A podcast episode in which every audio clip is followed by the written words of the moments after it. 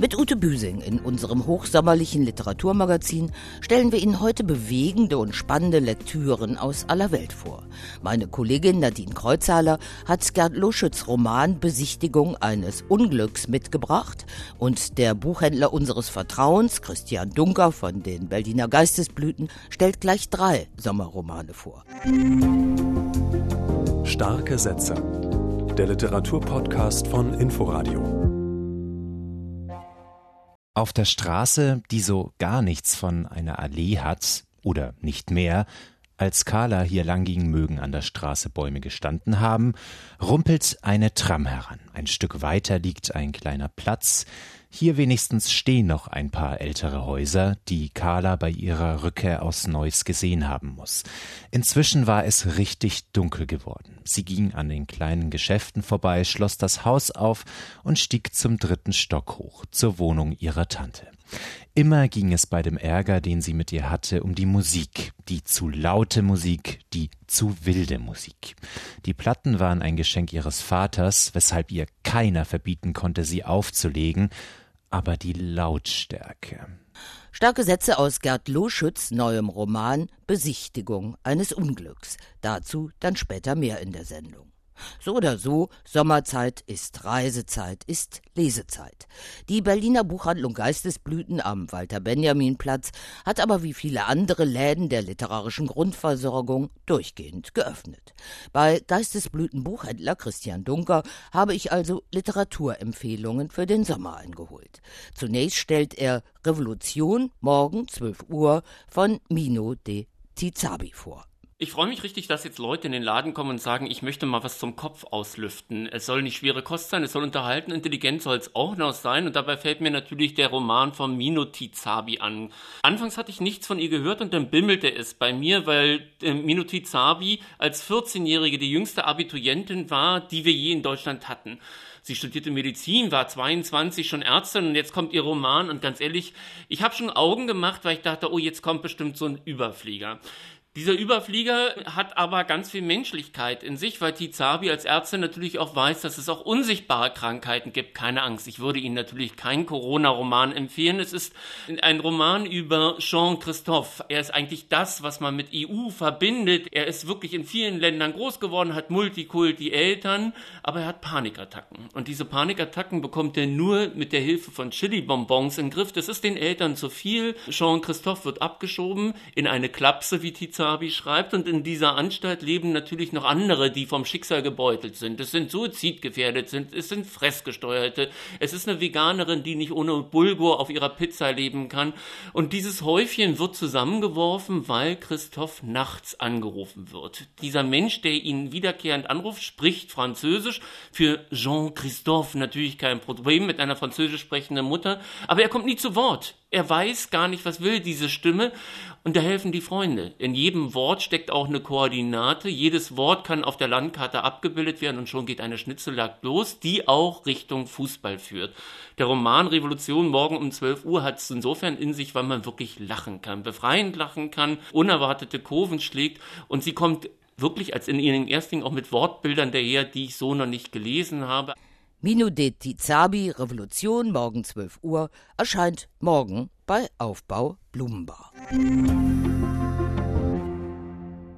Einer der beiden Geistlichen, die am Morgen über die Unfallstelle gingen, bezeichnete die aus dem Trümmerberg aufsteigenden Laute als Klagegesang.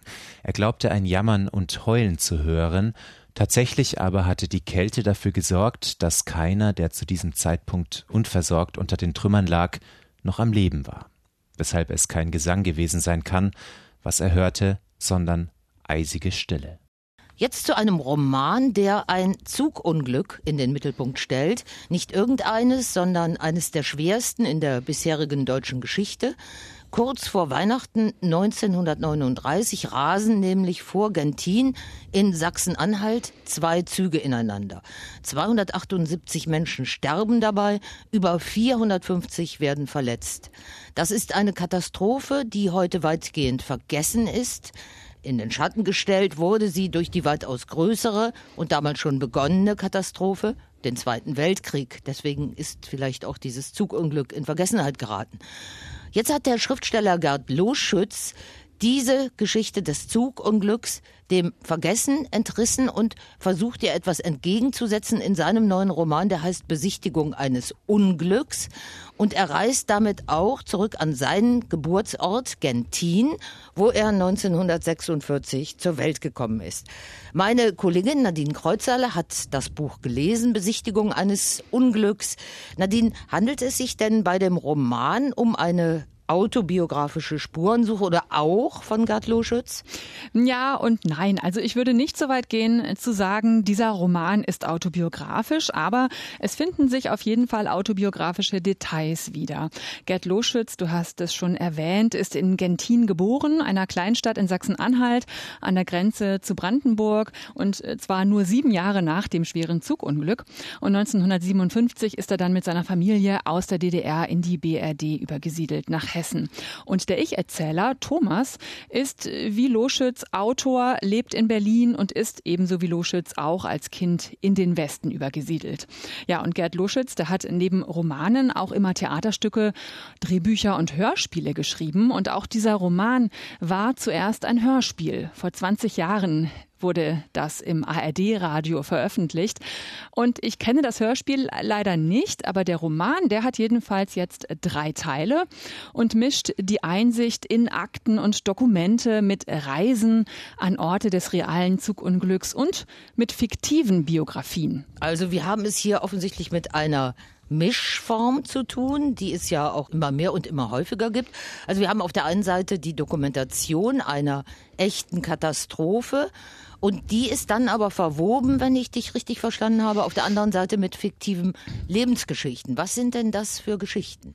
Genau, im ersten Teil seziert Gerd Loschütz das Zugunglück wirklich bis ins kleinste Detail. Er führt uns hinein in die Unglücksnacht, lässt Menschen zu Wort kommen, die direkt oder als Zeugen oder Helfende beteiligt waren. Das liest sich abwechselnd äh, wie ein Protokoll und dann auch wieder spannend wie ein Krimi. Gerade auch, weil er die Zufälle und gleichzeitig Einseitigkeiten, also verschiedener Entscheidungen und Handlungen herausarbeitet, also die Hebel der Katastrophe sozusagen und dann natürlich auch das Chaos und die Aufräumarbeiten danach. Und äh, Thomas, der Ich-Erzähler, der recherchiert eben zum Zugunglück und er stößt zum Beispiel auf Briefe, die sich Carla, das ist die Tochter eines Orchestermusikers, und ihr Ehemann Richard geschrieben haben. Carla war im Zug während des Unglücks, aber nicht mit Richard, sondern sondern mit einem anderen Mann, einem Italiener, wie sich herausstellt. Und der ist beim Unfall gestorben. Carla aber wird gerettet und gibt sich dann als dessen Frau aus. Ja, warum? Wo wollte sie hin? Wer war der Mann? Diesen Fragen unter anderem geht Thomas im zweiten Teil des Buches nach. Da geht es auch um die Geschichte eben einer großen Liebe und eines großen Verrats, die damit zu tun hat, dass Richard, der Mann von Carla, eben Jude war. Ja, nun kreuzen sich noch die Wege von Carla mit der Mutter des Ich-Erzählers 1939 nach dem Unglück. Und so beginnt dann der dritte Teil. Das ist die Geschichte der Mutter von Lisa also und natürlich auch die Geschichte des Ich-Erzählers selbst. Und diese, auch diese Geschichte handelt von einer unglücklichen Liebe. Und das Verbindende hier ist auch die Musik, denn die Mutter hat einen berühmten Violinisten geliebt. Ja, und in diesem dritten Teil kann Thomas auf eigene Kindheitserinnerungen zurückgreifen. Er ist nicht mehr nur auf Dokumente oder Akten angewiesen, aber das macht die Informationen nicht unbedingt verlässlicher. Im Gegenteil. Also es geht um große Liebe oder große Lieben. Es geht aber eben auch in diesem dritten Teil dann vornehmlich um die Verlässlichkeit von Erinnerungen. Darüber ist ja schon viel in hm. diversen Romanen geschrieben worden. Wie ist das bei Gerd Luschütz? Wie geht er damit um? Ja, genau. Darum geht's auch. Das ist ein großer Teil auch dieses Buches. Hier legen sich immer wieder ähm, Schichten übereinander, persönliche Erinnerungen, dann aber auch eben tatsächliche Ortsbegehungen. Der Ich-Erzähler reist eben auch an Orte, nach Gentin zum Beispiel. Er guckt sich auch in Berlin den Potsdamer Bahnhof an und andere Orte, wo er gewohnt hat mit seiner Mutter. Und diese Bilder der Erinnerungen und die tatsächlichen der Gegenwart, die legen sich hier auch immer wieder übereinander. Und auf der einen Seite gibt es eben auch dann noch die puren Fakten, die Akten, die Briefe. An einer Stelle nennt es der Ich-Erzähler ein enges Korsett, kaum Erfindungen möglich, sagt er, nur Vermutungen und Rückschlüsse, gerade wenn es um Carla und Richard geht. Und dann hat man eben diesen unverlässlichen Akt des Erinnerns, ja, also Gespräche kommen hoch, Bilder, Situationen, oft versehen von Thomas selbst mit äh, Notizen und Fragen wie, oder täusche ich mich? Verdanke ich dieses Bild Ihrer Erzählung? Also es geht darum, wessen Erinnerungen speichert man hier eigentlich ab? Wie gut gelingt es Gerd Luschütz denn aus diesen verschiedenen Teilen und Versatzstücken dann ein großes Ganzes zu formen? Oder geht es ihm gar nicht um das berühmte große Ganze? Doch, und ich finde, es gelingt ihm wirklich hervorragend. Also wir haben zum einen eben es mit der Geschichte unglücklicher Lieben zu tun. Das zieht sich wie ein roter Faden durchs Buch. Zum anderen geht es aber hier vor allem um die Besichtigung eines größeren eben, wenn nicht des größten Unglücks des 20. Jahrhunderts, eben der Zweite Weltkrieg. Die Nachkriegstrümmerlandschaft wird hier vor Augen geführt und ihre körperlich wie seelisch Versehrten und Verstümmelten kommen vor. Ruinen, Krater, die in der Landschaft, aber auch in den Seelen klaffen. Und dafür dient das Zugunglück im Kleinen ja so ein bisschen als Folie für diese größere Katastrophe mit all ihren Kollateralschäden und Aufräumarbeiten. Und natürlich ist auch der Ich-Erzähler ein Versehrter, in der Gegenwart ja, muss er mit Bindungsabscheu oder Bindungsunfähigkeit leben und äh, geht eine Affäre mit einer verheirateten Frau ein. Und am Ende schließt sich eben auch wieder der Kreis zum realen Autor Gerd Loschütz, auch er ein Kriegskind, wenn auch kurz nach dem Krieg geboren, 1946 eben. Und er erzählt diesen Roman wirklich leise, mit viel Sinn für die Zwischentöne. Und es ist ein Buch, über das ich ja wirklich noch lange nachgedacht habe und das auch wirklich nachhalt. Ja, dann vielen Dank, Nadine, Nadine Kreuzhaler, dafür. Vielleicht ist das ein Buch, das auch so lange nachhalt, bis wir mit starke Sätze wieder aus der Sommerpause kommen. Gerd Loschütz, Besichtigung eines Unglücks, erscheint Dienstag, also übermorgen bei Schöffling und Co., hat 336 Seiten und kostet 24 Euro. Und hier geht es jetzt weiter mit starken Sätzen bzw. Büchern, die der Buchhändler unseres Vertrauens, Christian Dunker, für Sie ausgewählt hat.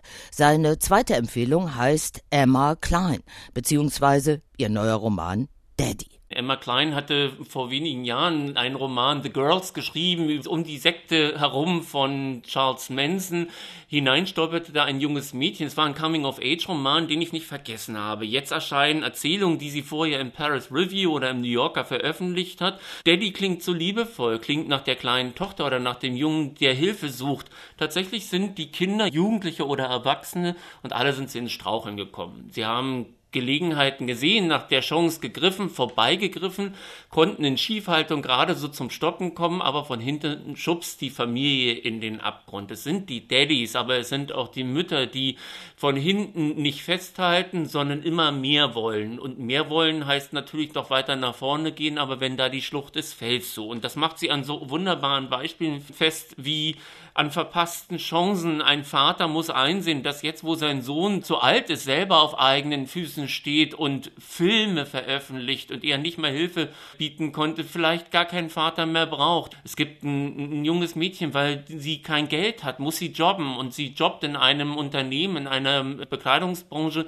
in der alles billig ist, aber auf den ersten Blick teuer aussieht. Oder es ist eine Familie, die Weihnachten kommt bald wieder um die Ecke, auch wenn wir es jetzt gerade erst Juli haben, glaube ich, denken jetzt schon mit einigen, ähm, einige an, mit Angst und Schrecken an Familienfeste. Oh Gott, man sitzt sich wieder gegenüber, es ist nicht Muttis Geburtstag, Weihnachten, es müssen Team hier und Papa darf nicht ausrasten. Papa rastet bei der kleinsten Gelegenheit auch, auch bei seinem vermeintlichen Lieblingskind und schnell ist auf dem Tisch, dass Papa schon mal verheiratet war und Daddys erste Frau Tranquilizer nehmen musste, nachdem sie einmal die Treppe runterfiel. Die ähm, Stories Daddy von Emma Klein haben es alle in sich, alle kommen mit einer Wucht daher und sind halt nicht schillernd. Und es gibt Gott sei Dank ja noch andere Lebensmodelle als Familie, in dem Daddy sagt, wo es lang geht. Emma Klein, Daddy, erscheint erst in einer Woche in der Übersetzung von Nikolaus Stingel bei Hansa. Das ist also eine Empfehlung zum Bitte vormerken. Und hier kommt noch eine Buchempfehlung von Christian Dunker und den Geistesblüten, bevor wir uns mit starke Sätze bis zum 15. August in die Sommerpause verabschieden. Ashley Aldrins Roman heißt Der Verdacht und ist bei Penguin erschienen. Ashley Aldrin hat sich lange Zeit für Literatur in der zweiten Bank stark gemacht. Sie hat in Public Relations gearbeitet und Literatur für Verlage nach vorne gebracht und hat sich für ihren ersten Roman mit Mutterschaft auseinandergesetzt. Wohnte lustigerweise übrigens in Toronto in der gleichen Straße wie Sheila Heti, die ja diesen großen Roman über Mutterschaft geschrieben hat, nämlich über Frauen, die nicht gern Mutter werden wollen und nun doch ein Kind haben. Ashley Aldrin macht es ähnlich, aber auf ihre Weise raffiniert. Eine Frau, die nie eine Mutter in greifbarer Nähe hatte, weil die Mutter die Kinder oder die Familie sitzen ließ, wird nun selbst Mutter. Sie hatte sich immer ein Kind gewünscht, nun ist Violet da.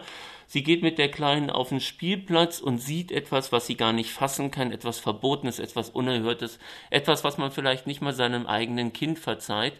Sie vertraut sich ihrem Mann an, der will ihr nicht glauben. ihrer Schwiegermutter kann sie es auch nicht erzählen, weil auch deren Enkelin ja nun ein erfüllter Wunsch ist. Sie geht selber auf die Pirsch und das kostet sie vielleicht nicht nur die Familie, vielleicht sogar den Verstand vielleicht sogar das eigene Leben. Dieser Roman, der Verdacht ist auf der Schwelle zum Thriller geschrieben, ist aber wirklich ein Familienroman, ein Mehrgenerationenroman, der sich um Verlust dreht und viele Spannungselemente offen hält und den man sehr wohl neben sich auf dem Strandhandtuch legen kann. Er ist knallrot und lässt die Sonne reflektieren. Ashley Aldrin, Der Verdacht, ist in der Übersetzung von Ulrike Wasel und Klaus Timmermann bei Penguin erschienen fehlt uns noch der erste Satz eines neuen Romans, der hier unser letztes starkes Wort für heute sein soll. Wir entnehmen ihn dem eben vorgestellten Roman von Minu de Tizabi, Revolution morgen 12 Uhr. Erstens. Durch jede zwei beliebigen Punkte im Raum kann man eine Gerade legen. Zweitens. Durch jeden beliebigen Punkt im Raum laufen unendlich viele Geraden. Am 15. August begrüßt sie an dieser Stelle dann wieder meine Kollegin Nadine Kreuzhaler zu einer neuen Ausgabe von Starke Sätze mit frischen Neuerscheinungen. Ich melde mich dann am 29. August wieder mit Paul Auster und weiteren Interviews, die ich mit Schriftstellerinnen und Schriftstellern in der wiederauflebenden Stadt New York City geführt habe. Tschüss bis nach den Ferien, sagt Ute Büsing. Starke Sätze der Literaturpodcast von Inforadio. Wir lieben das Warum.